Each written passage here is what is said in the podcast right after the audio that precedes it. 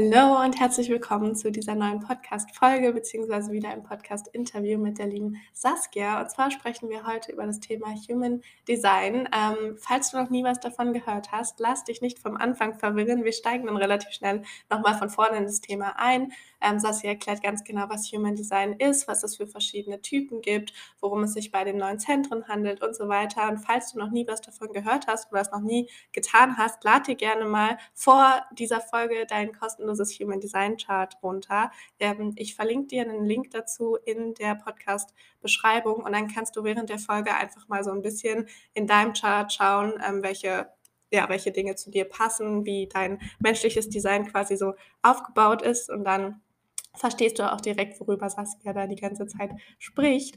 Ähm, genau, wir sprechen unter anderem auch darum, wie man Human Design in Familien oder bei Paaren anwenden kann, ähm, warum das Ganze so lebensverändernd ist oder warum das Ganze so funktioniert, worauf das Ganze basiert und so weiter. Also ähm, ja, wir steigen da ganz, ganz tief ein, so tief, wie wir es halt innerhalb von einer Stunde geschafft haben, weil Human Design so ähm, so umfassend ist, dass man wahrscheinlich tagelang drüber sprechen könnte und in die Tiefe gehen könnte.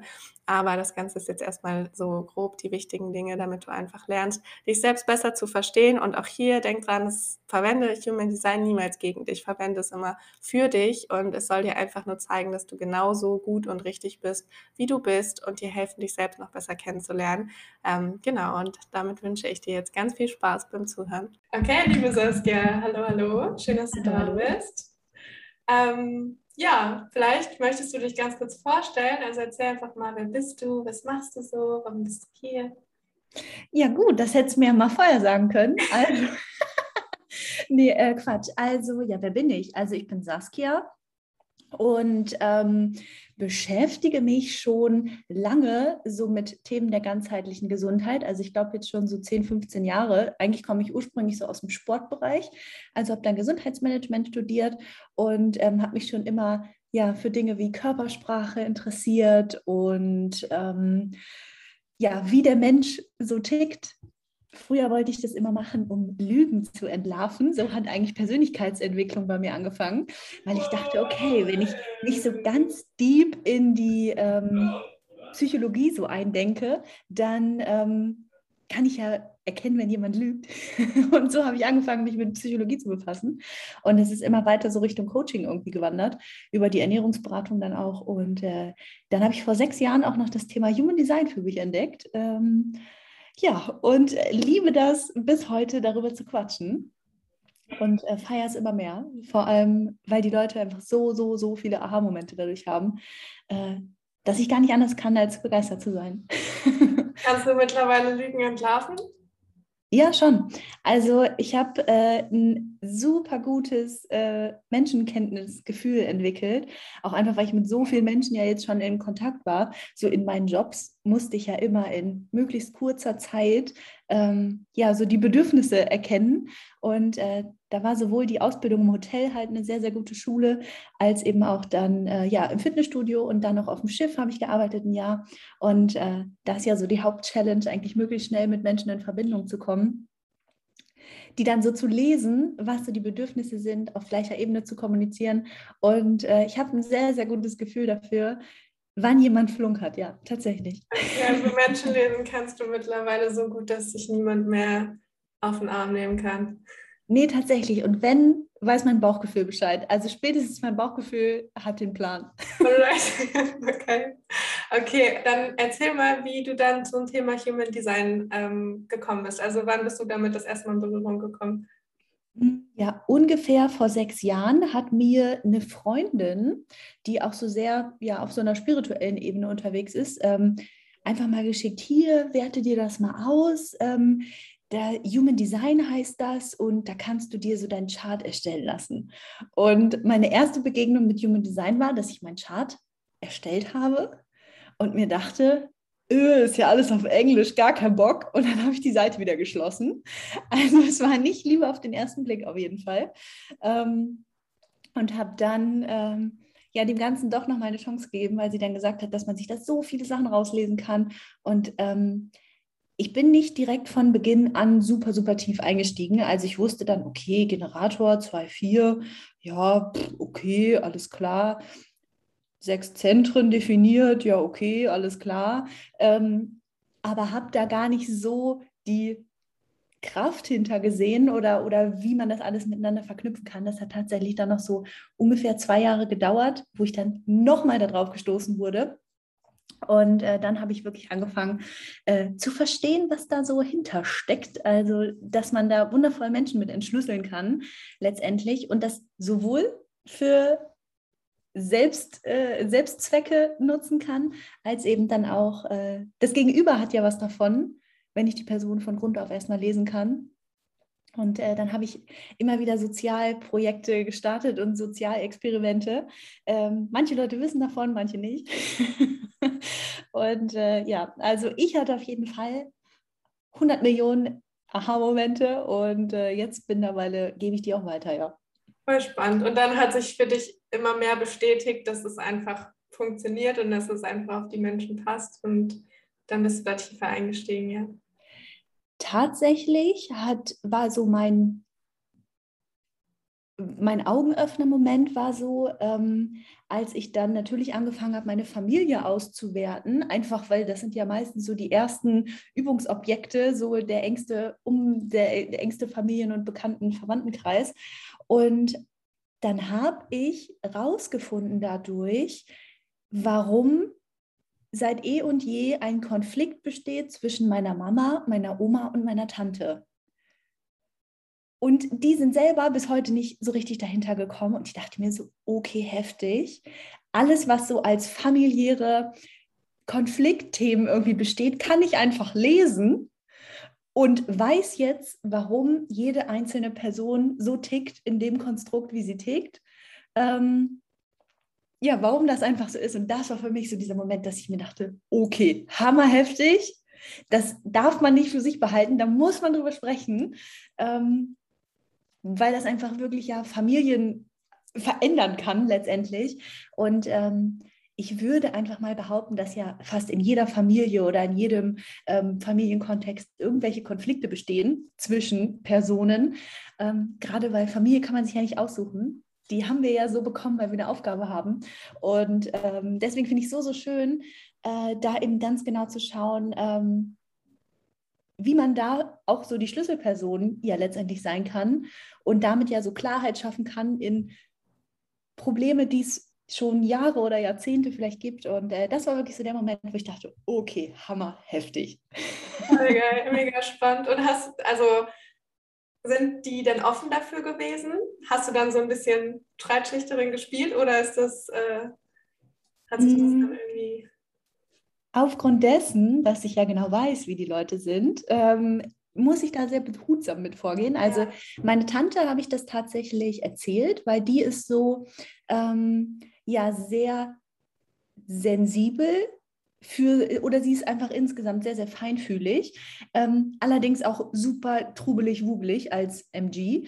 Ähm, dementsprechend ähm, hat sie, glaube ich, die Informationen gehört, aber ich bin mir nicht 100% sicher, ob sie sie verstanden hat, weil auch da ist es ja so, ja, natürlich haben wir dann durch das Human Design ein Wissen über uns selber und unser Gegenüber, aber das heißt ja noch nicht, dass man dieses Wissen auch anwenden kann. Und deswegen ist mir das auch so ein Riesenanliegen, wirklich mit den Leuten das so zu erklären, dass sie es verstehen und für sich anwenden können, weil ähm, dann war es auch so, meiner Oma habe ich das ja auch erklärt, weil meine Oma ist zum Beispiel ein mentaler Projektor. Das ist ja auch super selten, ähm, dass sie eine äußere Autorität hat. Also sie kann ja gar nicht von sich aus Entscheidungen treffen. Und das ist einer so der Dreh- und Angelpunkte, wo die anderen beiden hammer genervt sind, schon ihr ganzes Leben lang, dass meine Oma eben keine Entscheidungen treffen kann oder immer ähm, so Bezug auf andere nehmen muss, um eine Entscheidung zu treffen oder sich an andere Leute so andockt. Ähm, und ja, natürlich, ich meine, okay, die ist halt auch schon über 80 und dann ist es natürlich schwierig, jemandem zu sagen, ja, hey Oma, so tickst du seit 80 Jahren, ähm, ja. so dass sie dann halt das noch für sich annehmen kann. Also sie dachte wahrscheinlich auch, ich habe irgendwie, was weiß ich, keine Ahnung, Dachschaden oder so. Ähm, sie dann so, ach so, ja, okay. Also hat jetzt auch nicht wirklich das, glaube ich, für sich angenommen. Ähm, fand es aber in dem Augenblick schon stimmig. Also sie hat jetzt nicht gesagt, oh, das stimmt ja gar nicht, da kann ich mich gar nicht mit identifizieren. Ähm, aber ja, ich glaube, so ab einem gewissen Alter ist es, glaube ich, schwierig, so die, die, die riesen, riesen, riesen dicken Konditionierungen da noch zu durchbrechen. Ähm, und meine Mama, gerade gestern, nee, heute, heute habe ich mit ihr telefoniert und äh, witzig, äh, meinte sie, ja, Saskia, du hast mir doch mal was über dieses Human Design erzählt. Ähm, sag mal, ähm, kann ich sowas auch mal schriftlich von dir bekommen? Ich würde mir das gerne noch mal durchlesen. Ich so, ja, Modi ist in meinem Service mit drin. und dann ähm, haben wir uns jetzt auch verabredet, dass wenn ich sie, äh, oder wenn ich sie das nächste Mal besuche, dass ich ihr dann noch mal eine schriftliche äh, Reading-Auswertung geben werde. Ähm, wobei, also ich glaube, meine Mama hört diesen Podcast nicht, deswegen kann ich sagen, aber die ist auch nicht sonderlich ja, äh, wie nennt man das? Mir fällt gerade das Wort, ähm, Konf äh, nicht Konflikt, sondern ähm, kannst du es rausschneiden aus dem Podcast? Ja. Wie heißt denn das, wenn man, äh, ach, kritikfähig. Ah, genau. Ah, ja, ja. ich stand gerade am Schlauch. Ähm, also die ist nicht sonderlich kritikfähig und nimmt immer sehr viele Dinge persönlich. Deswegen bin ich da auch nicht so sehr drauf eingegangen, weil ich mir dachte, boah, nee, ist mir einfach zu anstrengend.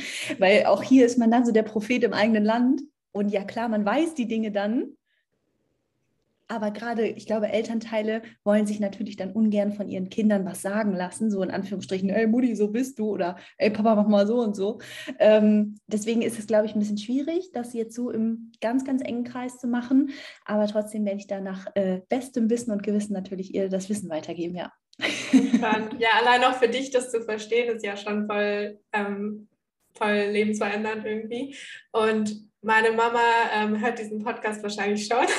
Ich warte noch darauf, dass ich auch endlich dazu eingeladen werde, ich Projektorin, ähm, meine Eltern damit ein bisschen zu äh, voll zu labern. Aber meine Mama ist auf jeden Fall MG, das weiß ich schon mal, weil ich habe schon mal mhm. geguckt. Ähm, nur ihre Geburtszeit weiß sie leider nicht. Und bei meinem Papa ähm, weiß ich die Geburtszeit auch nicht. Aber da habe ich auch nicht, habe ich noch nicht, nicht mal nachgeschaut, was er ist. Mhm. Ähm, genau, aber jetzt, um die Menschen erstmal abzuholen, die noch nie was von Human Design gehört ja, oh, haben, wir hier schon ja, voll eingestiegen sind. Ähm, vielleicht willst du einmal ganz kurz erklären, was Human Design überhaupt ist. Okay, ja stimmt. Ich vergesse immer, dass es Leute gibt, die das noch nicht für sich ja, angenommen haben. Also ich nehme das irgendwie schon so allgegenwärtig wahr, dass ich irgendwie gar nicht denke, dass es noch Leute gibt, die es nicht kennen. Aber ja, ungefähr 90 Prozent der Menschen, mit denen ich spreche, die wissen halt auch nicht, was es ist.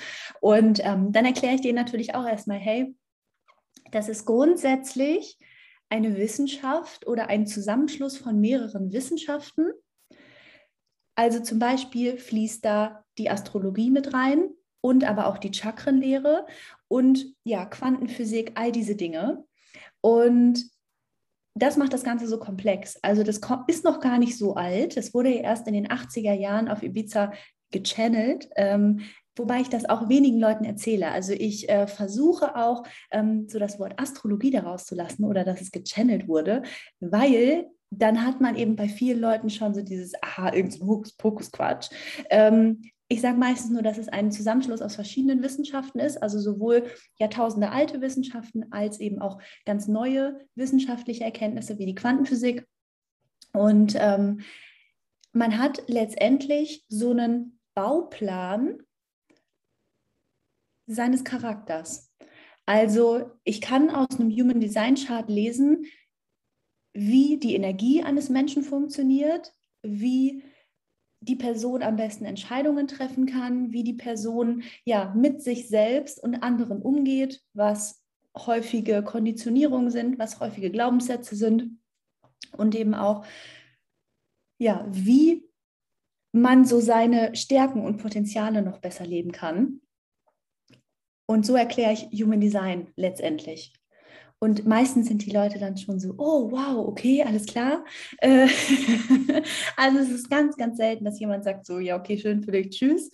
Ähm, die meisten fragen dann wirklich nach und ähm, es ist eben super interessant, da dann tiefer einzusteigen.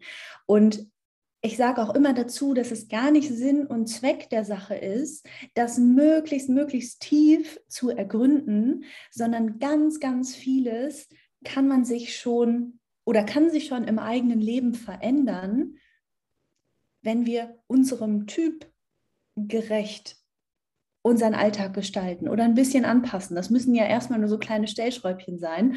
Und dann auch, wenn ich verstehe, was habe ich denn für Linien in meinem Profil und was sagt das darüber aus, wie ich mit mir und mit anderen umgehe.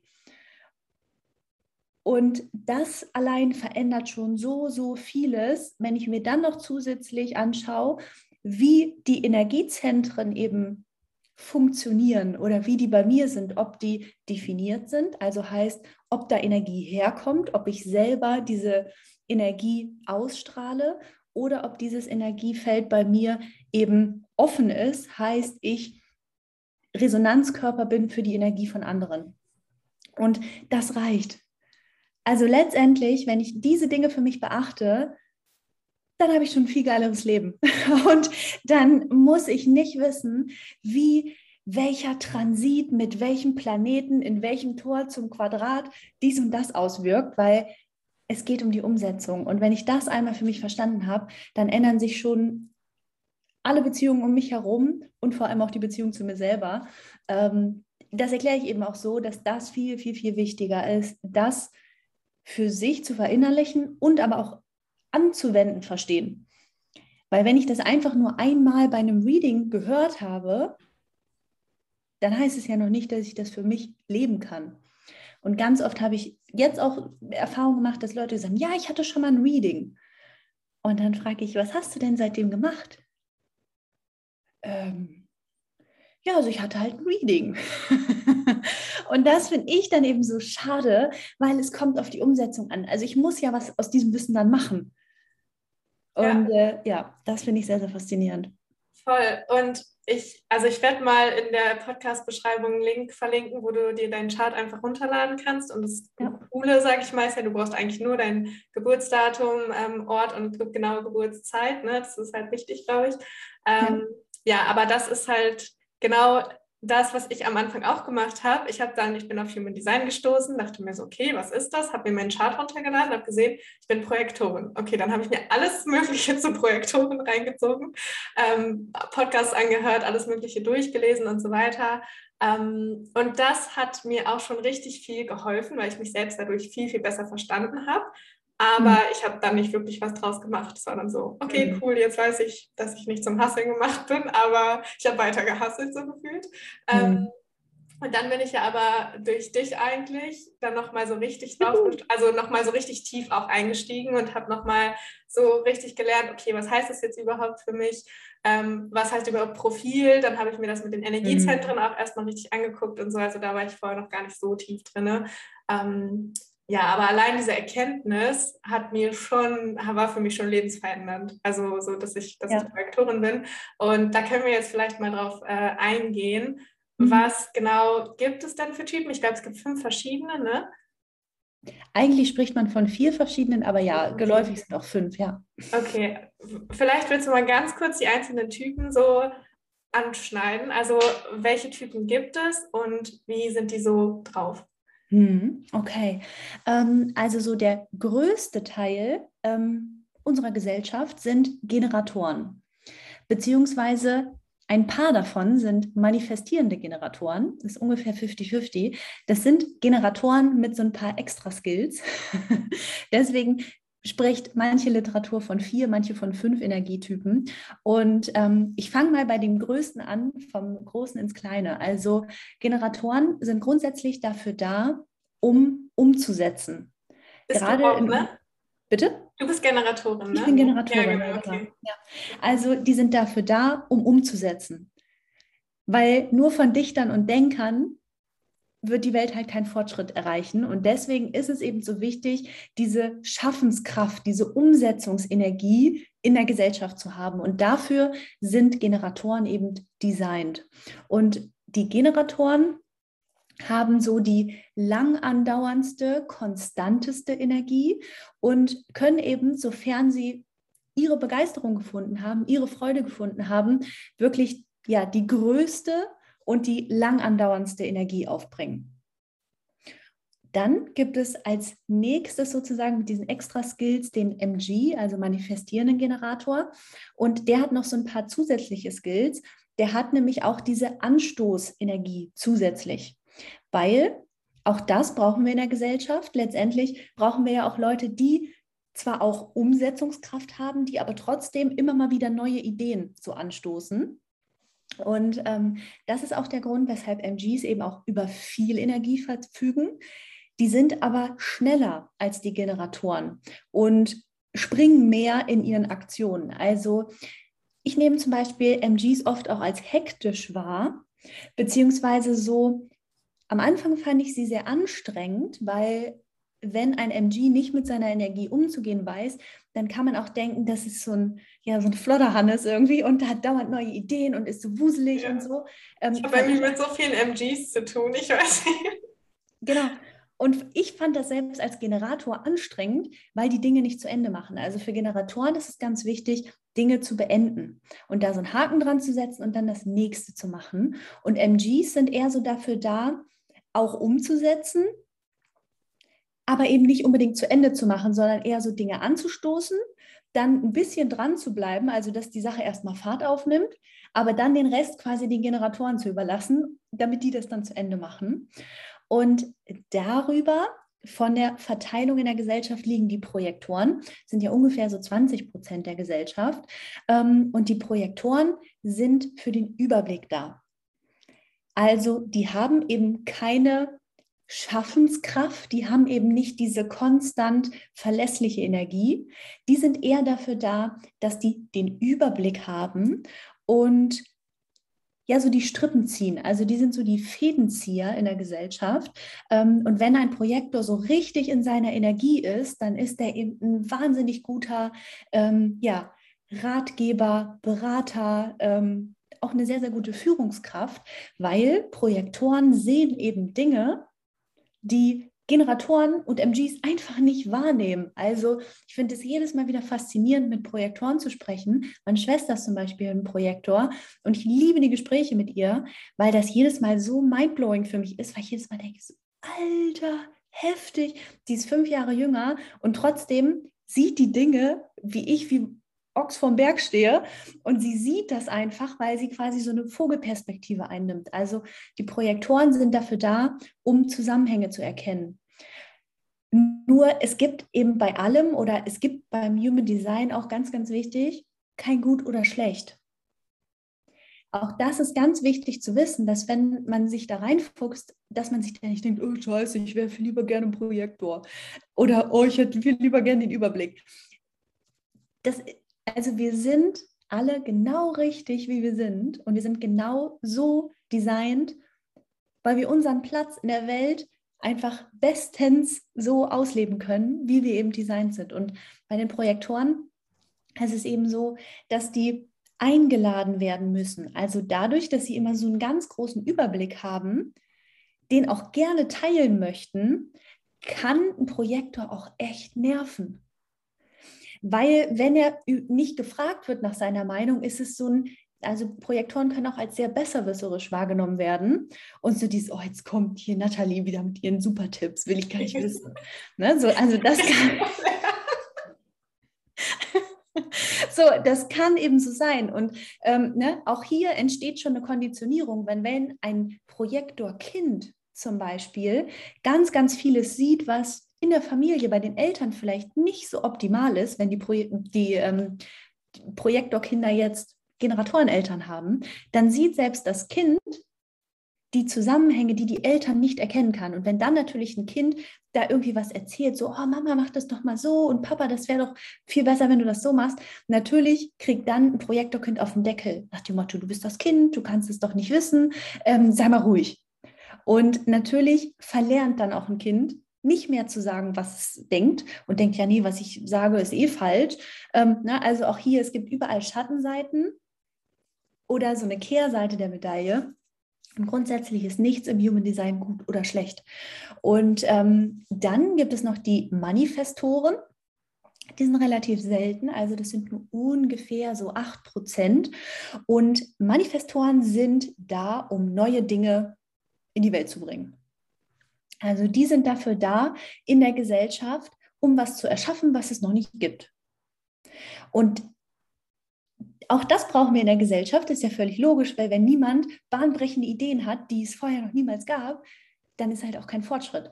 Und auch Manifestoren haben nicht diese Umsetzungsenergie. Auch die sind von den Generatoren und MGs abhängig, weil sie alleine nicht diese Energie aufbringen würden, diese super kreativen, genialen Einfälle auch umzusetzen.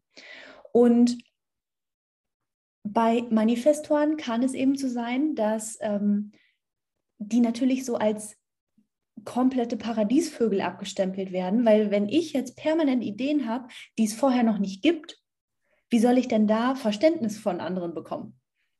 Und auch das, also ein Manifestor zum Beispiel hat am meisten von allen Typen mit Ablehnung zu kämpfen, weil das eben so neue Dinge sind, die noch keiner versteht. Und dann ist man so ein bisschen immer der bunte Hund, der immer diese Quatschideen hat, die keiner nachvollziehen kann. Und ein paar Monate oder Jahre später passiert, also ist das dann etabliert. Und der Manifestor denkt sich, ja, okay, wusste ich schon vor fünf Jahren. und ähm, auch Projektoren, Manifestoren, die dürfen natürlich ganz besonders auf ihre Energie aufpassen und lassen sich natürlich verleiten, mithalten zu wollen bei den Generatoren und MGs. Das ist eben so ein bisschen ähm, auch die Krux an der Geschichte. Wenn man das nicht weiß, dann wollen wir in unserer Leistungsgesellschaft natürlich alle diese Umsetzungskraft haben und dieses Hasseln, wie du es vorher gesagt hast. Ähm, und auch das einfach zu erkennen, so, nee, ich bin nicht dafür da, um wie so ein Ackergaul die ganze Zeit zu arbeiten, sondern ich bin dafür da, um den Überblick zu haben. Oder ich bin dafür da, um mir super coole neue Sachen einfallen zu lassen, die es vorher noch nicht gibt. So, und ähm, dann gibt es noch den vierten bzw. fünften Typen und das sind die Reflektoren.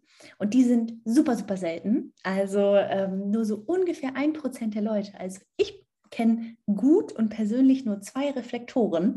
Ähm, und hätte gar nicht gedacht, dass sie Reflektoren sind. Also es ist sehr, sehr spannend. Ähm, weil bei den Reflektoren ist es so, dass die komplett offene Energiezentren haben. Also heißt, die sind Menschen, die komplett Resonanzkörper sind für Energie und deswegen zu 100 Prozent abhängig sind von ihrem Umfeld.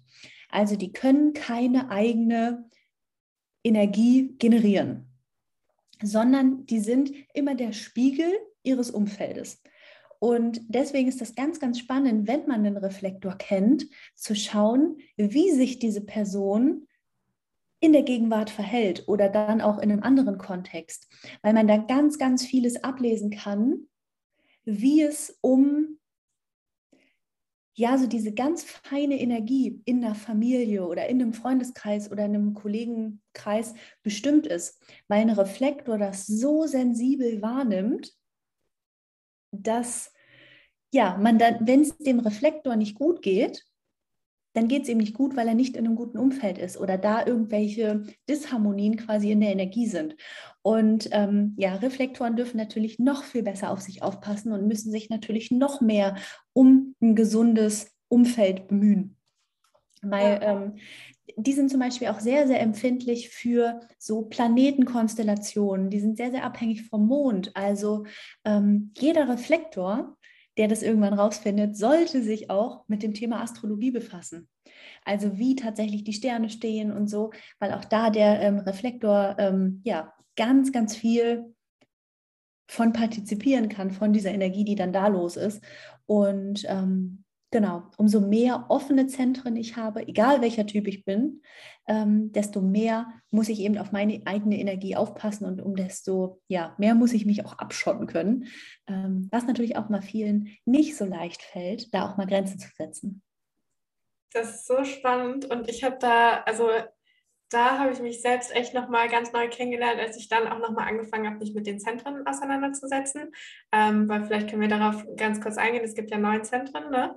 Mhm. Und ähm, wenn, also die bunten Zentren quasi sind ja die definierten und die anderen sind ja die undefinierten. Mhm. Was du gerade gesagt hast, bei den undefinierten, wir können ja die Energie aufnehmen und halt sogar noch verstärken. Das heißt wahrscheinlich, mhm. wenn du ähm, nur offene Zentren hast, dann verstärkst du das, was du von deinen ja. Mitmenschen aufnimmst, ja nochmal so krass.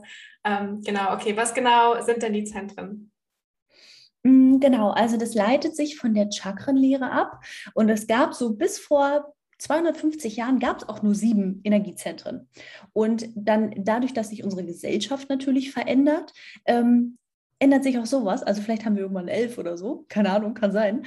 Ähm, und letztendlich ist es ähm, vielleicht, ähm, kennst du dich so mit Chakren an sich aus, also wo welche Energie so sitzt. Und ähm, ganz oben ist quasi das Kronenchakra oder beziehungsweise auch das, äh, das Kronenzentrum. Und äh, da sitzt so alles an Inspiration. Also ob wir eben selber Dinge erschaffen, die es noch nicht gibt, oder ob wir uns von anderen Dingen inspirieren lassen. Also wenn mein Kronenzentrum definiert ist, dann, also das alleroberste ähm, Feld auf dem äh, Human Design Chart, dann heißt es, dass ich selber quasi die Inspiration bin ähm, und mir selber ganz viele Ideen kommen. Und ähm, wenn das Feld weiß ist, dann heißt es, dass ich mich eben von anderen Dingen inspirieren lasse. Ist das am selten, seltensten definierte Zentrum? Also es kann sehr, sehr gut sein, dass es bei dir weiß ist. Und, ja, bei mir ist äh, es definiert tatsächlich. Voll spannend. Bei mir, ja. Aber ja. bei den Leuten, die zuhören, kann es wahrscheinlich, ist wahrscheinlich dann weiß, ja. Genau. Und ähm, darunter ist der Verstand, also das Aschna-Zentrum. Und ähm, da sitzt eben die Meinung, so kann man das, glaube ich, kurz ausdrücken. Ähm, bedeutet, wenn das bei mir definiert ist, dann, also bei mir ist es zum Beispiel auch definiert, ich habe halt einfach eine feste Meinung zu den Dingen und ähm, kann das auch, ähm, ja, also weiß halt einfach, was ich will, weil dieses Zentrum eben definiert ist. Und wenn ich jetzt ein offenes ähm, Aschna, also einen offenen Verstand habe, dann bin ich sehr, sehr offen für Meinungen von anderen und kann mich da auch sehr gut anpassen und denke mir, ach ja, Mensch, jede Meinung hat irgendwie eine Daseinsberechtigung. Und wenn das Ganze dann noch mit dem Kehlzentrum verbunden ist, also das ist das, was da drunter ist, dann ähm, ist das so das Manifestationszentrum. Also heißt, das ist der Ausdruck, dem ich dem Ganzen, dem ich dem Ganzen verleihe. Also alle Energie aus meinem Human Design Chart fließt zur Kehle. Letztendlich, weil, der, weil die Kehle ist ja das Zentrum, was mit der Außenwelt kommuniziert. Bedeutet, wenn jetzt mein Verstand zum Beispiel mit meiner Kehle ähm, in Verbindung ist, dann ist es so, dass ich eben meiner Meinung sehr gut Ausdruck verleihen kann. Und darunter ist das G-Center oder auch das eigene Selbst. Und ähm, da sitzt eben so unsere Identität. Also wenn jemand ein offenes, äh, ja, offenes G-Center hat, also sprich, dass das, diese Raute in der Mitte weiß ist, dann heißt das, dass man wie so ein Chamäleon ist, also eine andere Rolle einnimmt, wenn man arbeitet, als wenn man äh, in der Familie ist, als wenn man in der Partnerschaft ist. Also man hat überall so eine eigene Rolle, wie so ein Identitätschamäleon. Und äh, das sind auch genau die Menschen, die sich so sehr doll in andere Menschen reinversetzen. Ich habe zum Beispiel ein offenes äh, Selbst und deswegen fühle ich jede Serie. Also wenn ich ähm, zum Beispiel Suits gucke, dann denke ich, ich bin Anwalt. Wenn ich SWAT gucke, dann denke ich, ich bin ein Police Officer. Aber ich fühle das dann halt wirklich, weil ich fühle mich wie diese Person. Deswegen muss ich zum Beispiel auch aufpassen oder sollten alle Menschen aufpassen, die ein ähm, ja, offenes Selbst haben, nicht so schlimme Filme zu gucken, beziehungsweise ähm, sich nicht mit Menschen zu umgeben oder mit ähm, Leuten, wo so ganz viel negative Schwingung ist, weil man fühlt das sehr, sehr stark. Also ähm, für mich ist es riesig, riesig anstrengend ähm, und ich glaube für dich auch, wenn ja. man so gruselige Filme guckt oder irgendwas, was so einen negativen, ja, negativen Vibe einfach hat. Ich fühle das komplett und ich kann dann auch schwierig davon direkt wieder loslassen, wenn der Film vorbei ist. Ähm, da darf ich dann natürlich drauf aufpassen und kann das auch wieder für mich nutzen im Alltag. Und wenn ich ähm, ein definiertes Selbst habe, also dann bin ich meiner Rolle sehr bewusst und bin da sehr verlässlich. Also heißt, dann, wenn man mich kennt mit einem definierten Selbst, dann weiß man, okay, diese Person ist immer gleich in Anführungsstrichen ähm, heißt, bekleidet immer so die gleiche Rolle. Zum Beispiel ist immer der Anführer, aber sowohl im Kollegenkreis als auch im Freundeskreis, als auch in der Familie. Dann hat man einfach so eine ganz feste Rolle im Leben. Und darunter sitzt das Sakralzentrum. Und das ist diese Urkraft, von der ich gesprochen habe, beziehungsweise ähm, so diese, diese Umsetzungsenergie, was ich sagte bei den Generatoren und MGs. Also nur Generatoren und manifestierende Generatoren haben das sakral definiert. Also dann heißt es, dass ich von mir aus Umsetzungsenergie habe und viel Energie für Dinge, auf die ich Lust habe. Und die Energie wird auch nicht leer. Solange ich begeistert bin, kann ich 24-7 arbeiten und ich bin dann auch wirklich nicht erschöpft. Und ähm, weil ich denke mir dann, ja, wieso? Ich habe doch noch Energie. Natürlich darf man auch hier darauf achten, dass man nicht 24-7 arbeitet. Auch das durfte ich lernen. Ähm, und das ist auch so ein bisschen so eine Krux, zum Beispiel für die Projektoren. Ähm, dass man sich, genau das hattest du nämlich schon gesagt, ich kann mir Energie auch ausleihen. Und wenn wir beide jetzt äh, zusammen abhängen und du kannst dann meine sakrale Energie anzapfen, also jeder andere auch, ähm, die ich definiert habe, und dann kannst du meine sakrale Energie anzapfen und sogar noch verstärken. Deswegen merkt ein Projektor auch nicht unbedingt, wenn er Human Design nicht kennt, dass er nicht immer Energie hat, weil wenn wir permanent im Austausch mit unserem Umfeld sind, mit den Energien in unserem Umfeld, dann denken wir halt, wir können permanent leisten und wir können permanent Vollgas geben. Nur das Problem an der Sache ist, dass Projektoren, Manifestoren und Reflektoren nicht dazu gemacht sind, 24-7 zu arbeiten. Also die sind ja, so von der körperlichen Konstitution, so würde ich es mal nennen, ähm, nicht dazu gemacht, diese Hochleistung zu vollbringen, ohne Pause. Ich fühle das so sehr. Ich hatte auch immer, ich habe mich früher immer, wenn ich auch Nebenjobs hatte oder wenn ich irgendwo gearbeitet habe, hab, es hat mich so sehr ausgelaugt und ich habe mich immer gefragt, wieso können das andere Menschen, wieso kann ich das nicht? Ja. Ich brauche immer wieder Pausen am Tag. Ja, genau. Und das ist eben dieses, deswegen ist gerade bei den drei Energietypen, die nicht sakral sind, eben auch ganz doll dieses Vergleichen mit anderen, dieses, oh, warum kann ich denn nicht mithalten? Und die haben natürlich dann immer ganz oft so Konditionierungen von, ich bin nicht gut genug oder ich mache nicht genug oder ich leiste nicht genug. Ähm, und deswegen sakrale Energie, wenn es bei mir definiert ist, habe ich eben diese konstante Umsetzungsenergie. Und wenn ich das nicht definiert habe, dann muss ich mir Pausen nehmen. Und das heißt nicht, dass jetzt jeder Projektor, Reflektor und Manifestor ähm, sich achtmal am Tag ausruhen sollte und überhaupt nicht mehr arbeiten gehen kann, sondern eben nur, dass ich da ganz genau auf mich achten darf, wann habe ich Energie und wann fühle ich mich eigentlich gehetzt und arbeite jetzt nur noch, weil es von mir erwartet wird. Na, also da, ähm, umso mehr offene Zentren ich habe, desto wichtiger ist es, mit mir selber einzuchecken und da in Verbindung zu gehen und zu gucken, okay, wie fühle ich mich denn eigentlich jetzt gerade? Ähm, läuft das hier gerade alles richtig? Also so ein Selbst-Check-In zu machen und zu gucken, okay, wie geht's mir? Weil das vergessen wir ganz, ganz oft in so einem hetzigen Alltag. Ähm, Allerdings liegt es auch nicht einzig und allein nur am Sakral, wie viel Energie ich habe. Also es gibt auch Projektoren, die wahnsinnig viel Schaffensenergie haben, weil die anderen drei Motorzentren definiert sind. Ne, weil zum einen, ähm, oder beziehungsweise, ach, das, ich komme immer vom Höchstchen zum Stöckchen, also ich werde immer zu viel, aber ähm, es gibt auch noch andere Motorzentren. Nur das Sakral ist das stärkste. Punkt. Und darunter ist das Wurzelzentrum, auch ein Motorzentrum, oder? Wurzel ist auch ein Motorzentrum, genau. Ähm, und das ist auch, also sowohl ein Motor als auch ein Druckzentrum. Und wenn das, also im Wurzelchakra oder im Wurzelzentrum sitzt das Stressmanagement. So kann man das sich äh, vorstellen. Ähm, das sagt nämlich aus, ja, wie viel, ja, auch hier wieder Umsetzungsenergie, wie viel Druck ich habe, weiterzukommen, mich zu verbessern. Zum Beispiel sitzt in der Wurzel auch das Tor 54, der Ehrgeiz. Und das sind ja Dinge, um voranzukommen.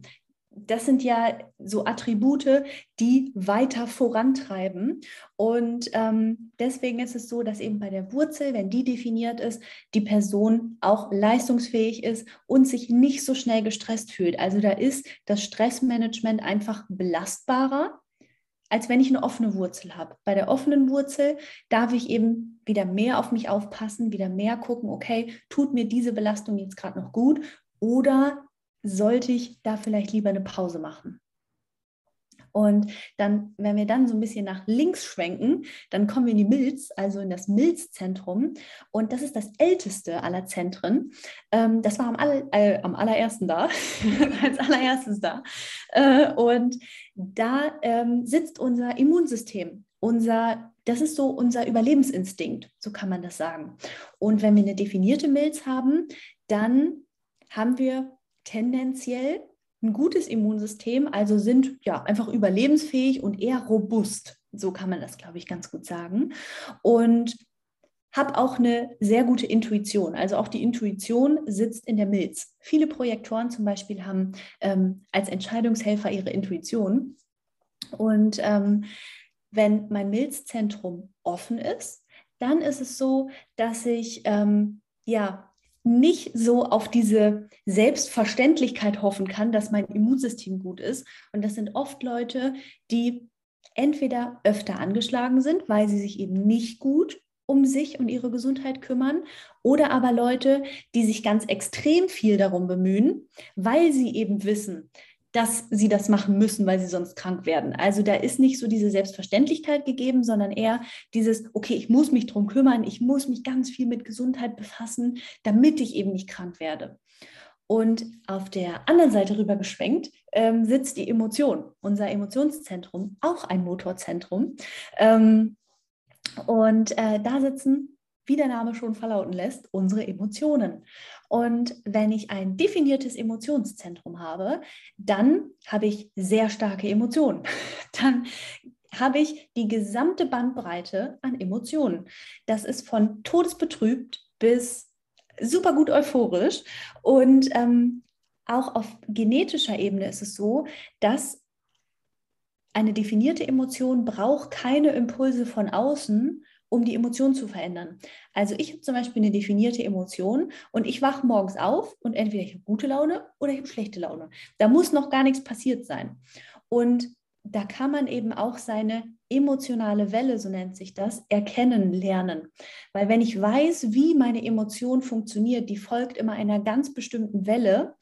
Ähm, und wenn ich das für mich eben hinterfragt und reflektiert habe, kann ich damit natürlich auch spielen und arbeiten und weiß, okay, wenn ich jetzt zwei Tage äh, emotional in einem Tief bin, dann gehe ich vielleicht lieber in den Rückzug, um dann nicht mehr Schaden anzurichten als alles andere. Und wenn ich weiß, boah, da bin ich auf meinem absoluten Höhepunkt, passt ja auch perfekt zum äh, Zyklusthema. Wenn ich auch noch zusätzlich weiß, boah, meine emotionale Welle ist auch noch auf dem absoluten Hoch, jetzt gebe ich richtig Vollgas, dann passt auch das natürlich so zum Einklang von meiner Energie. Und wenn ich eine offene Emotion habe, dann ist es so, dass ähm, ich grundsätzlich tiefenentspannt bin. Also dann habe ich dieses emotionale Auf und Ab nicht, sondern grundsätzlich, wenn ich keine Einflüsse von außen habe, bin ich tiefenentspannt. Wie cool ist das denn? Ja, Hätte ich manchmal gerne. Aber wenn man dann keine Einflüsse von genau. außen hat. Aber wenn ich, das ist eben auch wieder dieses, es gibt kein Gut und Schlecht im Human Design, weil wenn ich eine offene Emotion habe, dann bin ich eben auch offen für die Emotionen von anderen. Heißt, dann muss ich wieder auf mich aufpassen und muss eben gucken, ähm, warum fühle ich mich jetzt gerade so? Das ist doch gar nicht meins. Und auch hier wieder Grenzen zu setzen, sich selber zu reflektieren, mit sich selber einzuchecken, ist das jetzt gerade meine Emotion? Weil du hast auch eine offene Emotion, ne? Ja. Und deswegen, wenn ich jetzt so ein bisschen genervt bin, also ich nehme das selber mit meiner definierten Emotion gar nicht wahr. Ich würde das auf einer Skala, würde ich so sagen, plus eins. Also wirklich nicht doll genervt jetzt irgendwie. Und dann ähm, sprechen wir miteinander und du bist auf einmal hammer genervt und kannst dir nicht erklären, wo das herkommt. Dann liegt das daran, dass du eben meine Emotion verstärkt hast. Also heißt eine offene Emotion, die spiegelt auch ganz, ganz vieles, wo, man, wo ich mich dann fragen würde, okay, heftig, Nathalie, was ist mit dir los? Und du weißt es halt selber nicht, weil ja. du hast aus Versehen dann meine Emotion gespiegelt. Genauso, wenn ich einfach nur normal gut drauf bin. Also jetzt nicht sonderlich euphorisch oder irgendwas. Und wir sprechen wieder miteinander oder sehen uns und auf einmal bist du absolut euphorisch und kannst ausrasten vor Freude und denkst dir so, okay, was zur Hölle ist jetzt hier gerade los? Also auch hier natürlich immer so achtsam mit sich selber sein und zu gucken, okay, ist das jetzt gerade meine Emotion oder spiegele ich das nur aus Versehen von jemandem? Ähm, auch da ganz gut auf sich aufzupassen. Ähm, kann da sehr, sehr helfen. Und äh, auch das natürlich in der Partnerschaft ein sehr, sehr, sehr spannendes Thema, weil wenn ein Partner definiert ist in einem Zentrum, der andere Partner offen ist in einem Zentrum, dann kann das ja nur erstmal zu Disharmonien führen, weil man sich die ganze Zeit fragt, Alter, warum tickt der so? Oha, hat die eine Macke? Also das sind eben auch Sachen, ähm, die dann natürlich auch sehr konfus sein können, wenn man sie nicht versteht oder nicht kennt. Und zu guter Letzt haben wir noch unser Ego-Zentrum, beziehungsweise Her unser Herzzentrum, auch noch ein Motorzentrum, ein viertes haben wir auch noch. Und da sitzt so unser unsere Willenskraft, unsere Disziplin, auch so dieser Wunsch nach materiellen Dingen, ähm, all das sitzt so im Ego. Und auch ein Selbstwert, also Selbstsicherheit, das sitzt bei uns im Ego. Das hat sich vom Selbstzentrum irgendwann abgespalten, so in der Evolution. Ähm, und deswegen ist das nochmal extra. Ähm, und da ist es eben so, dass ähm, wenn ich das definiert habe, bin ich mir meiner selbst sicher. Es haben nur so ungefähr 30 Prozent der Leute das definiert. Also es ist höchstwahrscheinlich, dass du es vielleicht nicht definiert hast. Ich habe auch ein offenes Ego. Ich habe es definiert tatsächlich. Ach cool. Ja, sehr cool. Dann können wir das ein perfektes Beispiel machen. Ähm, du mit deinem definierten Ego bist dir einfach selbst sicher. Mhm. Und es ist dir auch wichtig, eine, ein gewisses, einen gewissen materiellen Status zu haben. Einfach nur so deiner Sicherheit wegen. Also du magst das einfach gerne, dich mit schönen Dingen zu umgeben, dir auch was leisten zu können und hast auch die Disziplin, das durchzuziehen. Also wenn du weißt, wofür du etwas tust, dann gibt es halt kein Halten. Ja, total. Also eine definierte, äh, ein definiertes Ego fragt sich immer, was habe ich davon? Und wenn das klar ist, dann ist da auch richtig Power hinter. Und die offene, das offene Herz beziehungsweise das offene Ego dagegen ist so genau das Gegenteil. Da sitzt so dieser riesenweit verbreitete Glaubenssatz von, oh, ich bin nicht gut genug, ich muss noch mehr leisten, um endlich anerkannt zu werden. Also dieses noch nicht gut genug zu sein und noch mehr zu machen und noch mehr. Dieses Over-Delivery ist immer offenes Ego, weil das offene Ego will anerkannt werden. Und das kann man immer so gut mit Deadlines zum Beispiel ähm, erklären. Also wenn wir beide jetzt eine Deadline hätten, nächste Woche muss ein Projekt abgegeben werden. Und wer von euch das bessere Projekt gemacht hat, der gewinnt. Was auch immer. So. Und dann wäre es so, dass du halt denkst, mit deinem definierten Ego, ja, naja, vielleicht macht es ja wer anders. Ich schiebe es erstmal auf. Wenn dir nicht klar ist, wofür du das tust. Also, wenn dir nicht 100% klar ist, dass du was von diesem Projekt hast, dass dann im Nachgang nicht nur, ja, du hast dann gewonnen, sondern wenn da keine Prämie hintersteht oder keine Beförderung oder nichts, dann würdest du erstmal sagen, so, ja, kann ich immer noch machen, ich mache erstmal Pause oder was anderes. Und ich würde jetzt Vollgas anfangen und so, oh, vielleicht schaffe ich das sogar noch einen Tag früher und dann mache ich hier noch ein Schleifchen dran und hier mache ich noch was Besseres und hier gebe ich mir noch Mühe. Also heißt, ich komme so in dieses, in diesen kompletten ähm, Over-Delivery-Modus und will unbedingt das gut machen und unbedingt Anerkennung bekommen. Und dich juckt diese Anerkennung nicht, weil du hast sie schon in dir. Du hast diesen Selbstwert und musst dafür nicht ackern und rödeln, um das halt zu bekommen. So. Und ich würde jetzt ab Tag 1 würde ich jetzt Vollgas geben, von morgens bis abends eine Nachtschicht machen und ackern, ackern, ackern, ackern, dass ich ja bloß dieses Projekt beende. Und du würdest dir so denken, so, boah, was macht die Alte da? Ähm, kann ich gar nicht nachvollziehen, ey, die soll mal chillen. So.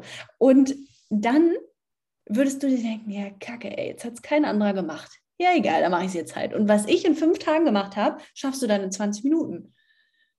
Weil du dann diese Disziplin und diese Willenskraft und diese Umsetzungskraft an den Tag legst, dass du dir ja sicher bist, es auch in 20 Minuten zu schaffen. Und dann findest du es völlig plemplem, dass ich mir fünf Tage abgeackert habe. Hm.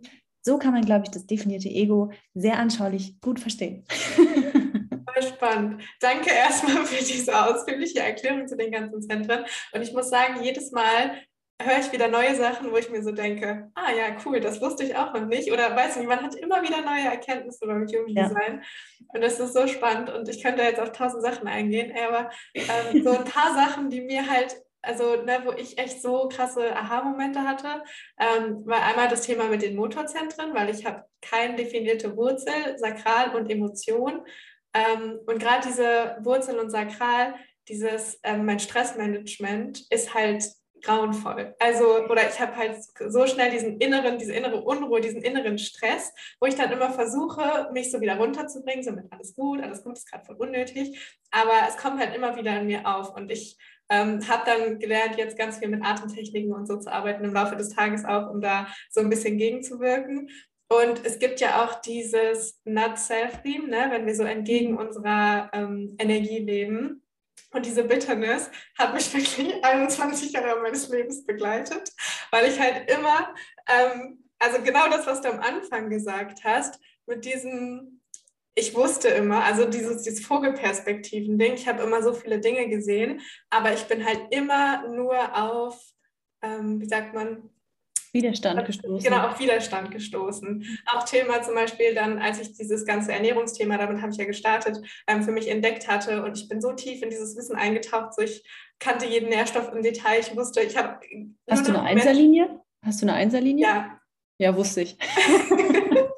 ich habe nur noch um mich herum gesehen die ganze Zeit, okay, die Person leidet das, also warum die ganzen Personen um mich herum leiden. Aber jedes Mal, wenn ich versucht habe, Personen das zu erklären, war es halt so, ja, laber mich nicht voll. Und ich dachte mir immer so, hey, warum, warum seht ihr das nicht? Ich habe halt nie auf Einladungen gewartet. Das ist auch noch was, wo ich so voll dran arbeite, halt immer wieder mich dran zu erinnern auf Einladungen zu warten. Aber was mir der jetzt mittlerweile so voll hilft, ist halt immer zu fragen, darf ich dir das, also darf ich dich spiegeln, mhm. darf ich dir einen Ratschlag geben, darf ich, also immer um Erlaubnis halt einfach zu fragen. Und sobald eine Person Ja sagt, ähm, merke ich halt einfach, dass ich halt nicht mehr so krass auf diesen Widerstand stoße. Und es ist mhm. so heftig, wenn man denkt das nicht, aber es ist halt einfach wahr. Ja. Und ähm, was ich halt auch lange hatte, ist dieses, ich bin nicht gut genug. Auch das hat mich so, so lange, mein ganzes Leben lang begleitet. Und dann habe ich ja immer noch extra versucht, viel zu arbeiten und viel zu machen, um irgendwie zu beweisen, dass ich doch mithalten kann. Ähm, genau, und mittlerweile bin ich da eigentlich, glaube ich, relativ gut am Chillen so. Also ja, ja achte sehr, sehr viel auf meine Energie. Ähm, ja. ja, also für mich hat es sehr, sehr viel verändert. Gerade jetzt so, wo ich auch angefangen habe, immer mehr danach zu leben. Das ist ja auch genau das, was du auch vermitteln willst. Ne? Ähm, was hat es denn für dich verändert? Also als du erstmal so deinen Typen kennengelernt hast, um jetzt nochmal so zum Anfang vielleicht zu kommen, ähm, hat, würdest du sagen, du hast schon so voll in deiner Energie gelebt oder hattest du da irgendwie noch krasse Erkenntnisse? Mm, also ich habe schon sehr in meiner Energie gelebt, aber ich habe sie nicht verstanden. Mhm. Und ähm, so die Erkenntnis und dieses Wissen dahinter hat mich persönlich nochmal extrem weitergebracht, weil ich bin ja ein Generator 2.4 und ähm, das ist automatisch so ein sehr äh, ja, zerrissenes Profil, kann man sagen, weil unsere Eigen- und Fremdwahrnehmung geht ja oft sehr weit auseinander. Und so die Zweierlinie ist ja so dafür da, um entweder mit einzelnen Personen ganz eng in Verbindung zu gehen oder komplett seine Ruhe haben zu wollen. Und das wusste ich schon immer, dass ich sehr gut Verbindung aufbauen kann mit anderen Menschen, ich aber auch extrem viel meine Ruhe brauche. Und so vorher habe ich mich zum Beispiel auch ähm, ja mit Sternzeichen und so weiter relativ viel beschäftigt und habe bei jedem immer das Sternzeichen geguckt und dann da in die Sternzeichenattribute rein und so. Und da wusste ich, okay, ich bin Wassermann, ja, okay, ich brauche halt viel meine Freiheit und so. Ähm, habe darin aber nochmal so eine extra Bestätigung bekommen, okay, du brauchst einfach extrem viel Zeit für dich. Und das haben halt ganz, weil alle, die nicht diese Zweierlinie haben, können das nicht nachvollziehen. Also die denken dann so, hä, wieso, hä, du bist doch dann alleine. Willst du es wirklich machen? Du bist doch dann alleine zu Hause. Und ich dachte mir mal so, äh, ja, das ist der Plan. Wo ist das Problem? Und auf der anderen Seite, das ist so diese Eigenwahrnehmung, das konnte ich relativ schnell verstehen. Und ähm, die vier wiederum ist so dieses Party People, Party Animal und mitten im Geschehen sein und Netzwerken und ähm, Everybody's Darling, so nach dem Motto. Und ich dachte mir immer so, hä? Also ja, ich kann das auch. Wenn ich mich halt wohlfühle in einem Umfeld und ich die Leute kenne und da aufgetaut bin, dann kann ich das auch als Viererlinie und steppe da auch voll rein und dann ist auch Partyalarm. Aber andere Leute sehen halt hauptsächlich diese vier. Und die dachten sich immer, ja, okay, wenn Saskia kommt, ist Party. Und ich dachte mir immer so, Alter, ich will einfach nur chillen. So, und das war ähm, für mich dann so eine ja, Bestätigung auch nochmal. Ähm, und ist sehr, sehr spannend, wie andere mich wahrnehmen und wie ich mich selber wahrnehme, weil auch das gibt uns ja so ganz, ganz viel Klarheit darüber, ah, okay, andere sehen mich so, ah, okay, ich muss ganz klar kommunizieren, dass ich meine Ruhe brauche. Ja. So. Mein Freund dachte, ich habe wen anders, als wir uns kennengelernt haben, weil, ich gesagt, weil er mich gefragt hat, so, was machst du heute? Ich so, ja, nix. Und er so, hä, wie nichts? Der hat halt, ist halt 1,3, ne? Hat keinen Plan davon. Und, und hat dann immer gesagt, so, hä, wie, du machst nichts? Ich so, ja, nix ja, aber man kann doch nicht nichts machen. Ich so, ja, ich mache aber nichts. Und er dachte halt, ich treffe mich mit einem anderen Macker oder so, ähm, bis er dann irgendwann verstanden hat, dass ich wirklich nichts mache. So, und auch das, ne, so in Partnerschaften, ich finde es mittlerweile ähm, so faszinierend, wirklich Partnerschaften aufzudröseln ähm, und zu gucken, warum funktionieren die, wie die funktionieren oder halt auch nicht. Und warum gibt es da immer die Konflikte? Weil wenn wir sehr ähnlich zu einem Menschen sind, dann ist da natürlich ganz viel Verständnis, auch in Freundschaften. Wenn wir jemanden haben, der ähnlich tickt, der ähnliche Energiezentren hat, der ähnliche Linien hat, ähnlicher Energietyp ist, dann weiß man einfach, ja, okay, ich verstehe dich, weil du bist ja genau wie ich. Kann aber in der Partnerschaft natürlich auch so einen Touch von langweilig haben. Mhm. Weil wenn jemand genauso ist wie wir, dann ist es ja eher langweilig. Und deswegen ist natürlich auch ganz wichtig, sich auszugleichen, also komplementär zu dem anderen zu sein und auch es gibt natürlich erstmal Synchronisationsprobleme. Also es dauert natürlich länger und erfordert viel Offenheit, viel Kommunikation, um diese, diese Andersartigkeit erstmal aufeinander zu packen, um dann eine Synergie draus zu machen. Ja, und, und das ist ja voll spannend, wenn es dann so, also wenn man sich dann so krass gegenseitig einfach ergänzt, ne? Voll, ja. Und äh, sehr, sehr faszinierend. Also wir sind ein bisschen ähnlich, aber wir gleichen uns auch sehr, sehr gut aus. Aber beobachtest du das oft? Also du hast jetzt schon so ein paar, paar Readings abgegeben, oder? Ja, ja, ja. Ich habe jetzt. Beobachtest du das oft, dass sie sich dann gegenseitig ergänzen oder siehst du das mehr, dass Leute sehr, sehr gleiche Profile haben? Mm. Also ich habe es auch äh, zwei befreundeten Paaren zur Hochzeit geschenkt. Und äh, eine Freundin meinte so, oh, hättest du mir das mal vorher geschenkt. ähm, also es ist auch sehr lustig. Ähm, aber auch das, auch hier wieder, es gibt ja kein richtig und falsch, weil einfach nur, wenn ich nochmal meinen Partner auf dem Next Level verstehe oder nochmal tiefer da einfach reingehe in dieses Verständnis, dann bringt es mir in jedem Falle was, mir beide Charts anzugucken und einfach mal zu gucken, hey, wie funktionieren die beiden Partner einzeln und wie funktionieren die auch zusammen? Also wo sind denn da die Synergien und wo sind auch die Schwierigkeiten? Und auch das ist ja so ein Phänomen, wenn wir es erstmal wissen, diese Bewusstmachung löst ja schon den Großteil auf.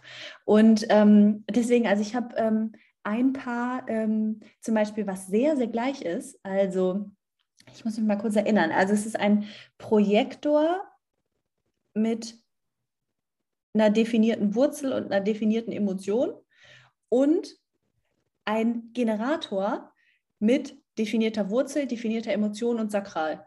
Also die sind fast gleich. Und dann ist es natürlich ganz spannend, da noch tiefer reinzugucken und auch zu schauen, hey, die Person ist ein Generator, was bedeutet das für die Partnerschaft oder für die Person? Die Person ist ein Projektor, was bedeutet das? Wo sind die Unterschiede? Wie kann man sich ergänzen? Und äh, dann habe ich auch noch zwei, die komplett verschieden sind. Ein Projektor mit, ich glaube, fünf oder sechs definierten Zentren, also extrem vielen für einen Projektor und ein Reflektor. Oh, wow. also sehr, sehr spannend. Äh, das Reading habe ich noch nicht gegeben. Ich habe das nur verschenkt. Ähm, ich freue mich sehr auf, die, äh, auf das Reading. Äh, ich habe nämlich durch Human Design auch rausgefunden, dass meine Schulfreundin, mit der ich seit der ersten Klasse befreundet bin, ist einfach Reflektor. Und ich habe mich gefragt, warum sie einfach immer tiefenentspannt ist und warum ich mich noch niemals mit ihr gestritten habe und ich auch keinen kenne, der sich jemals mit ihr gestritten hat. Also sehr, sehr faszinierend. Ich äh, erzähle dir mehr, wenn ich das Reading gemacht habe. Ja, mega, ich freue mich drauf. Genau, das ähm, waren jetzt die Verschenkten, aber ich habe auch noch ein paar Anfragen jetzt und äh, freue mich sehr, da tiefer reinzugehen. Cool. Ja, wenn hier jemand am Start ist, der gerne mal ein Reading hätte, Saskia auf jeden Fall ähm, die richtige. Ich verlinke auch deinen äh, Instagram-Account und alles in der Beschreibung vom Podcast. Dann ähm, schau dann gerne mal vorbei, auch wenn ihr Tipps für, ähm, ne, wenn ihr irgendwie ein bisschen Flamingo wissen oder keine Ahnung, Saskia macht sehr kreative Stories. Ähm, ja, was noch, also zwei Sachen, wo wir jetzt, glaube ich, nicht mehr so krass ins Detail gehen, sonst äh, eskaliert das hier ein bisschen mit der Folge. Aber ja. Ähm, was ja auch noch spannend ist, das Profil, das hast du ja eben kurz angesprochen. Mhm. Und da es gibt ja verschiedene Linien. Ähm, mhm. und das ist ja, glaube ich, wie Personen dich von außen wahrnehmen, oder? Oder wie andere dich wahrnehmen? Mm, genau, also es gibt zwölf verschiedene Profile. Also zwölf verschiedene Kombinationsmöglichkeiten von sechs verschiedenen Linien. Also es gibt Linien von eins bis sechs. Und ähm, je nachdem, in welcher Konstellation die eben sind, also zwei, vier, drei, fünf, eins, drei, ähm, sagt das eben darüber aus, a, wie wir uns selber wahrnehmen, und wie auch die Fremdwahrnehmung ist. Und wir können eben ganz, ganz spannend das auch interpretieren auf wer ist denn eigentlich ein perfekter Kunde für mich? Oder wie sollte ich denn mein Angebot anbieten, dass Leute das von mir auch haben wollen. Also ich kann es auch auf den Business-Kontext super, super spannend anwenden. Ähm, und einfach mal, um es ganz grob erstmal zu, zu erläutern, was so ganz grob die Linien sind. Also es richtet sich auch hier wieder vom Kleinen ins Große.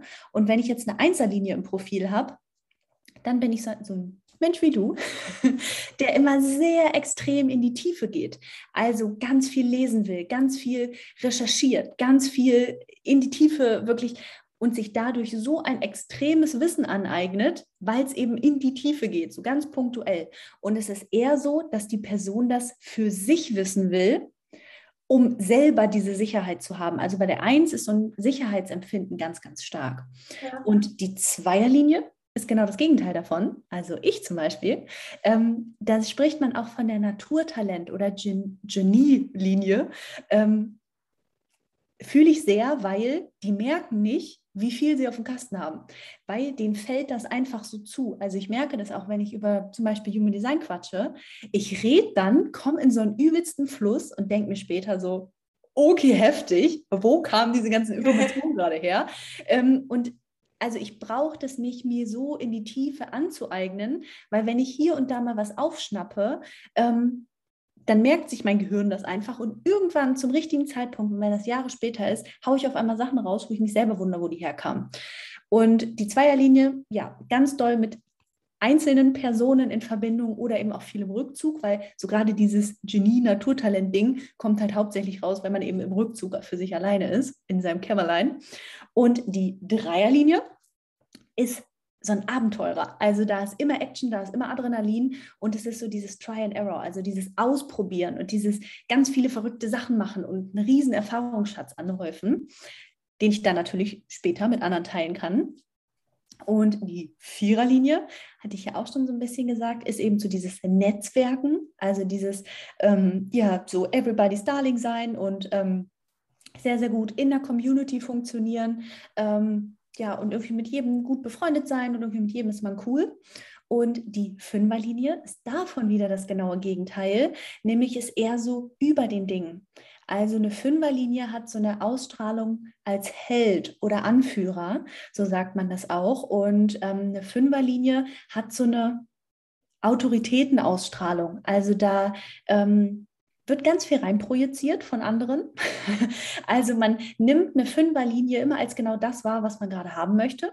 Und ne, auch hier dann natürlich ein großer Erwartungsdruck für die Fünf und so weiter. Aber die Fünf ist immer so ein bisschen über den Dingen und kann sehr, sehr gut mit Fremden umgehen. Also äh, kann sehr, sehr gut mit völlig Fremden interagieren, was die Vier zum Beispiel gar nicht hinbekommt.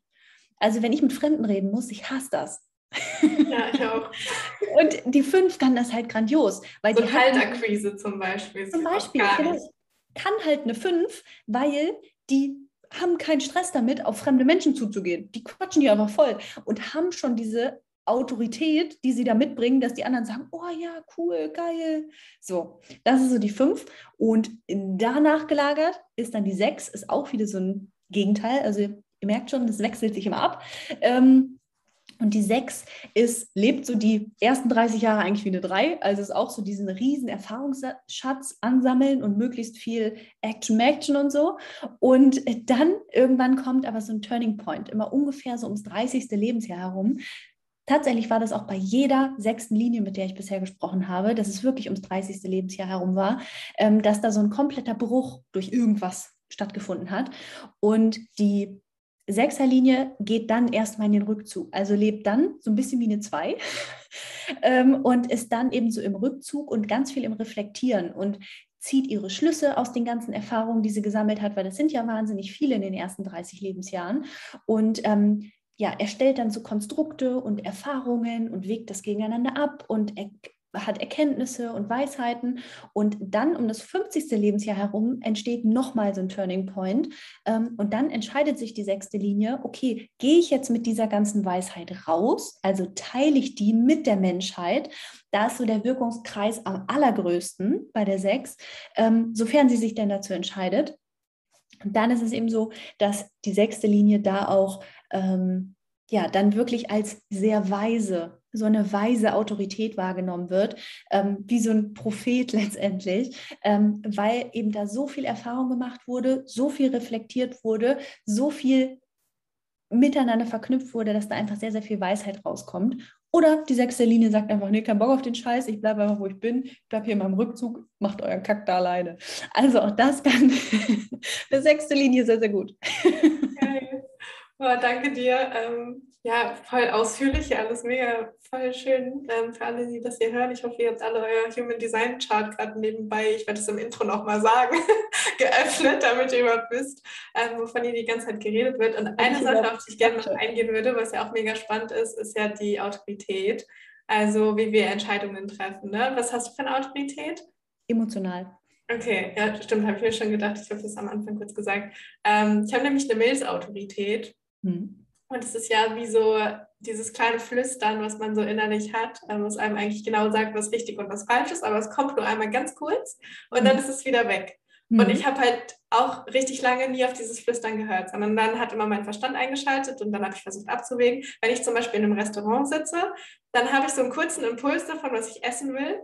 Aber wenn ich dann die Speisekarte weiter durchgucke, dann weiß ich nicht mehr, dann bin ich voll überfordert, dann kann ich irgendwie keine Entscheidung mehr treffen. Ähm, genau, das hat bei mir auch nochmal voll viel äh, verändert, dass ich einfach gelernt habe, ich kann halt, muss halt sofort aus dem Gefühl heraus die Entscheidung treffen, die ähm, mir meine Milch gerade irgendwie so zuflüstert. Genau. Ähm, wie ist das bei emotional? Das ist so meine Nacht drüber schlafen, ne? Mm, genau, also emotionale Autorität. Ähm, es gibt da auch so ein Ranking, so eine Rangfolge. Ähm, also wenn ich eine definierte Emotion habe, habe ich automatisch eine emotionale Autorität. Deswegen haben so ungefähr 50 Prozent der Leute eine emotionale Autorität. Und ähm, da geht es eben darum, nicht aus einem emotionalen Hoch und nicht aus einem emotionalen Tief zu entscheiden. Also erstmal einen Augenblick zu warten und wirklich zu gucken, hey, wie fühlt sich das denn jetzt an?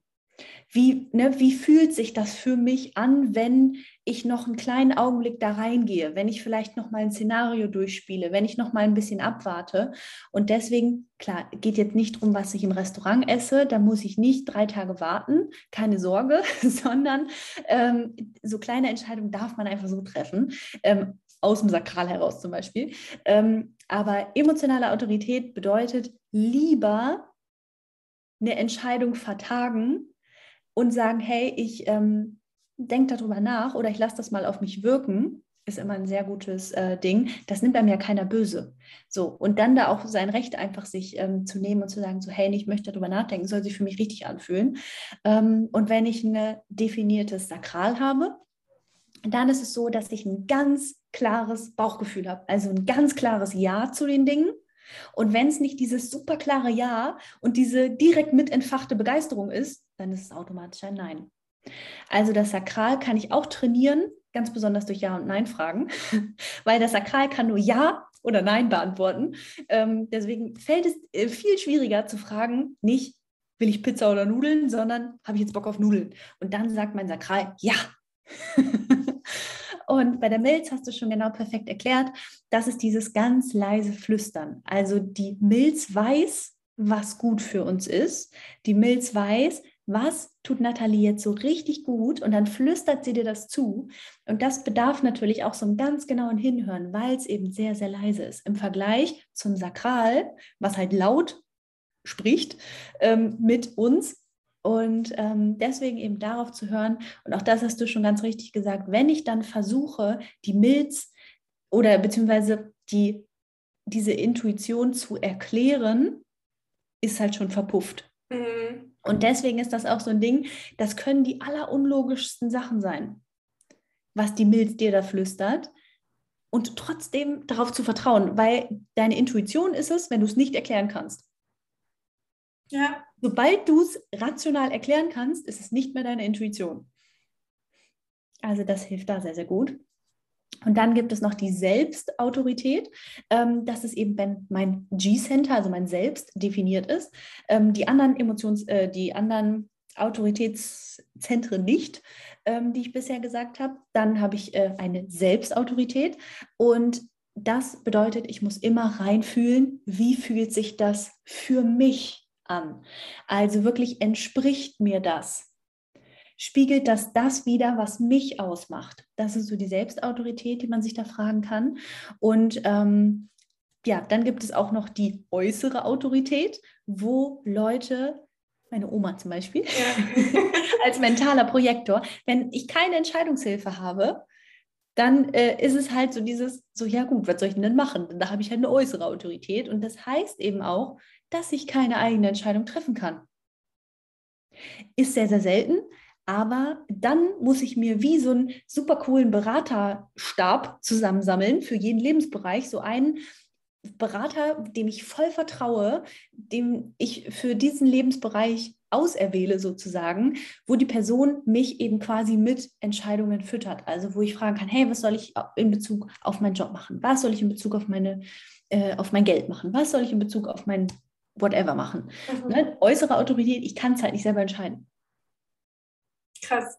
Das ist so spannend. Ich, kenn, ich weiß, ich kenne mein Profil mittlerweile so richtig ins Detail, aber jetzt nochmal so zu hören, was es sonst noch so an Autoritäten gibt. Also bei einigen, so die, die größten wusste ich schon, aber das mit, dem, ähm, mit der äußeren zum Beispiel, jetzt wusste ich noch gar nicht so richtig. Aber es ist immer ganz lustig, wenn ich so Kennenlernen-Calls habe, also so Energy-Match-Calls, ähm, dann kann ich immer, ich weiß genau am Ende, wenn es dann darum geht, so machen wir das oder nicht, also ähm, machen wir ein Coaching, dann weiß ich danach immer direkt, was für eine Autorität die Person hat, weil ich hatte mit, äh, bisher immer mit emotional oder sakral und es gibt halt die Menschen, die direkt so sagen, ja, und es gibt halt die Menschen, die so sagen, ah ja, hm. dann, dann fangen die so an abzuwägen, das ist so, darf ich noch mal eine Nacht drüber schlafen und so, da merke ich immer schon, okay, emotionale Autorität. Also es ist so spannend, weil ich dann auch immer in den ersten Coachings jetzt mittlerweile so ähm, auch so ein kleines Human Design Reading gebe. Ähm, ja, und dann sich meistens das, oder ja, bis jetzt immer bestätigt hat eigentlich. Ja. Und ähm, vielleicht sollte ich mal anfangen, das vor den Calls irgendwie rauszufinden, einfach, um darauf vorbereitet zu sein. Dann ähm, kannst du es noch mehr abstimmen, ja, tatsächlich. Ja, ähm, war ganz lustig. Ich hatte letztens dann auch ein Erstgespräch mit einer, die, ähm, mit der ich jetzt auch ein Coaching gemeinsam mache. Und sie meinte dann auch, äh, als ich sie gefragt hat, ob wir das machen wollen, sie meinte, ja, irgendwie habe ich gerade den Impuls, meinen Freund zu fragen, ob ich das machen soll. Aber eigentlich muss ich ihn ja gar nicht fragen. Ich so, glaubst du denn, dass du ihn fragen musst? Nee, ich weiß eigentlich, dass ich das machen will. Und dann muss ich auch direkt so, weil ich denke mal, bei sakralen Autoritäten ist es oft so, dass man ähm, weil man es halt gewohnt ist, ne, so dieses, okay, vielleicht sollte ich lieber nochmal um Rat fragen, aber du brauchst es nicht, du weißt einfach, ne? Ja. Okay, gut. Ich glaube, diese Podcast-Folge ist jetzt schon äh, ein bisschen über eine Stunde. Es ist ähm, aber mega spannend. Ich glaube, so Human Design geht ja super tief. Ne? Du kannst ja noch die ganzen Kanäle und was weiß ich da alles ähm, analysieren. Aber ich glaube, das reicht erstmal für heute, für alle, vor allem, die noch nie in das Thema eingestiegen sind. Ähm, gibt es noch irgendwas, was du den Leuten unbedingt mitgeben möchtest, die sich jetzt in das Thema irgendwie reinlesen oder die ähm, jetzt das erste Mal davon hören oder generell den Menschen? Hm. Ähm, gute Frage. Also letztendlich herzlichen Glückwunsch, wenn du dich damit befassen möchtest. äh, dann ist es auf jeden Fall schon mal ein sehr, sehr großer Schritt in Richtung Selbsterkenntnis. Ähm, und auch hier schau einfach, was mit dir in Resonanz geht. Also guck einfach, wo du dich schon richtig fühlst, ähm, wo du vielleicht schon ähm, ja, erkennen kannst, oh, okay, alles klar, das bin wirklich ich. Oder, hm, okay, interessant, kann ich jetzt gar nichts mit anfangen. Und das dann auch einfach erstmal so stehen zu lassen. Ähm, und dann tatsächlich auch zu schauen, mit wem möchte ich dann da jetzt tiefer reingehen oder mit wem möchte ich dann da jetzt wirklich drüber sprechen. Weil ähm, so auch in meiner Wahrnehmung ist es so, dass sich natürlich wahnsinnig viele Leute mit Human Design beschäftigen. Aber was ich eingangs auch schon gesagt hatte, so ganz oft erlebe ich eben auch, ja, ich hatte mal so ein Reading und teilweise geben die Leute dann ja auch ein paar hundert Euro dafür aus, wissen aber immer noch nicht, was sie damit machen sollen. Mhm. Und das finde ich dann halt einfach immer so wahnsinnig schade, weil da steckt so viel Potenzial hinter und ich sollte ja immer wissen, wie ich das Ganze für mich anwende. Und weil ansonsten kann ich noch 48.000 Podcasts hören und ähm, hunderte Euros ausgeben für irgendwelche Readings, ähm, wenn ich dann immer noch nicht weiß, was ich damit machen soll. Ähm, deswegen da wirklich ähm, ja zu schauen, ähm, dass man da auch auf sein Gefühl, auf seine Autorität hört äh, und einfach sich da auch eine Person raussucht, die vielleicht nicht nur ein Wochenende sich das mal durchgelesen hat und jetzt plötzlich Readings gibt, weil da gibt es eben so viele Facetten und so viele Dinge, die damit einfließen, dass da ganz viel Irrglaube auch mittlerweile unterwegs ist, weil ähm, wie bei allen anderen Themen gibt es natürlich da auch, ja, schwarze Schafe möchte ich nicht sagen, aber Leute, die das dann aus einem Unwissen heraus, vielleicht ein bisschen blauäugig, dann auch einfach anbieten und sagen, ach ja, ich finde das Thema cool, ich quatsch da jetzt mal drüber. Ähm, nur gerade wenn man da so tief auf so ein auf so ein Selbsterkenntnis auch stößt ähm, und da dann ein Wissen vermittelt wird, was vielleicht nicht richtig ist oder was einfach nur eine Eigeninterpretation ist der Dinge. Damit kann man auch ganz, ganz vieles anrichten. Ich hatte jetzt gerade heute mit einer Projektorin ein Gespräch, ähm, die dann nach einem Reading für sich interpretiert hat, dass sie als Projektorin 5.1 lieber still sein muss und ihre Meinung nicht sagen darf. Wo ich auch kurz dachte, okay, interessant, das ist genau das Gegenteil. Ähm, so, also, ne, weil auch da ist ganz, ganz viel Interpretationsspielraum und deswegen eben wirklich zu schauen, okay, wem vertraue ich denn da bei so einem wichtigen Thema ja letztendlich, weil das ist ja wirklich so eine wichtige Basis für alle Lebensbereiche, ähm, da nicht einfach jetzt irgendwo irgendein Reading einfach zu buchen, weil man mal irgendwas machen will, äh, sondern da wirklich zu gucken, hey, ähm, hat die Person da schon ein bisschen länger Erfahrung vielleicht auch? Ähm, finde ich persönlich jetzt so aus meiner Erfahrung äh, sehr, sehr wichtig tatsächlich. Ja, auch jemand, der wahrscheinlich die Zusammenhänge so ein bisschen versteht, ne? Ja. Ähm, genau, ja, schaut gerne bei hier Expertin Saskia mal vorbei. und ähm, ja, was ja auch dann so spannend ist, auch zum Beispiel in so einem längeren Coaching wahrscheinlich, dass du dann ja viel besser gucken kannst, wie kann die Person das jetzt auf ihre Lebenssituation auch übertragen, ne? Oder in ihr Leben integrieren, ja. weil das wird es ja spannend, wenn dein Human Design dann auf deine ähm, ja, deinen Job, deine, deine äh, Konstitution, keine Ahnung was trifft. Ähm, ja. Genau, und was auch voll spannend ist, wenn du Kinder hast, schau mal, was deine Kinder für, ähm, ja. für Human Design haben, weil ja. das höre ich jetzt auch immer wieder von Leuten und ich frage auch immer so gerne, ob die wissen, was ihre Kinder für Human Design haben. Ähm, ja, weil man das einfach direkt merkt. Das ist so krass, also mega, mega spannend. Ja, total. Also ich habe jetzt auch schon so schöne Gespräche mit Mamas gehabt, die äh, ja dann dadurch einfach, dass wir nur über den Typen und die, das Profil ihrer Kinder gesprochen haben, auf einmal so viele äh, Bauklötze hatten, die die gestaunt haben auf einmal. Äh, so, weil man kann ja in der Kindererziehung gleich von Anfang an so vieles richtig machen, wenn man eben in der Energie des Kindes mit dem Kind spricht oder mit dem Kind agiert, wie es Entscheidungen trifft oder, oder was sich für das Kind richtig und falsch anfühlt, da halt nicht so die eigene Meinung, die eigene Energie überzustülpen, sondern auch einfach das Verständnis zu haben, okay, du bist so und du bist anders als ich, was sehr wahrscheinlich ist und das ist völlig in Ordnung. Ähm, und auch hier kann ich natürlich mein Kind ja auch dazu erziehen, in der eigenen Energie zu agieren, in der eigenen Energie zu handeln. Ähm, was es dem Kind natürlich viel, viel leichter macht, weil da gar nicht diese ganzen, äh, ja, äh, diese ganzen Glaubenssätze draufgeklatscht werden, die durch Erziehung mal entstehen. Ähm, also ich glaube, ja, jede Mama, jeder Papa sollte für sein Kind auf jeden Fall mal so die ganz groben Züge verstehen, ähm, wie die Energie des Kindes funktioniert. Und auch egal, ob es jetzt ein Kleinkind ist oder in der Schule, ähm, da kann man, egal wann man damit ansetzt, auf jeden Fall nur alles richtig machen. Ja, spannend.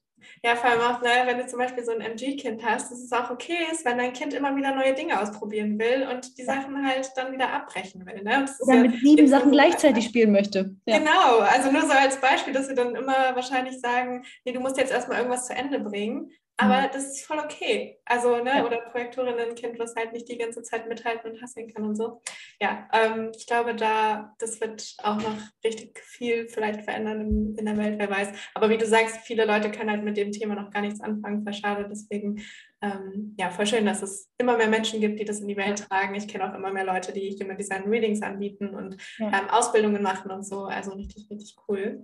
Ja. Okay, dann danke ich dir mega dolle, dass du uns deine Zeit geschenkt hast und uns so ausführlich in die Welt des Human Design eingeführt hast, weil ich habe jetzt schon so oft drüber gesprochen, mal auf Instagram oder in einem Podcast oder so und habe immer gesagt, ich mache bald mal eine Folge dazu, damit die Leute auch verstehen, was da immer, ähm, was da immer angesprochen wird, weil ich glaube, viele bei mir können auch noch nicht so viel mit Human Design anfangen, aber jetzt nach dieser Folge hoffentlich.